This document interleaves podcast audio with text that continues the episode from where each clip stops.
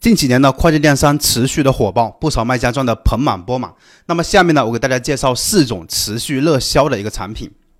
那么第一个就是鞋服箱包，这个是位居榜首的，尤其是鞋子和包包类目的。然后第二个是宠物用品。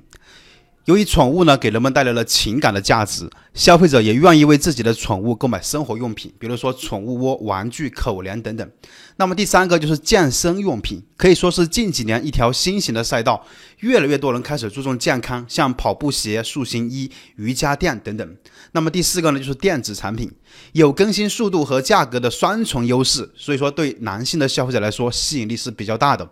那么同时呢，我也整理了一个更全面的一个热门的一个产品类目表，想要的可以回复六六六，我直接发给你。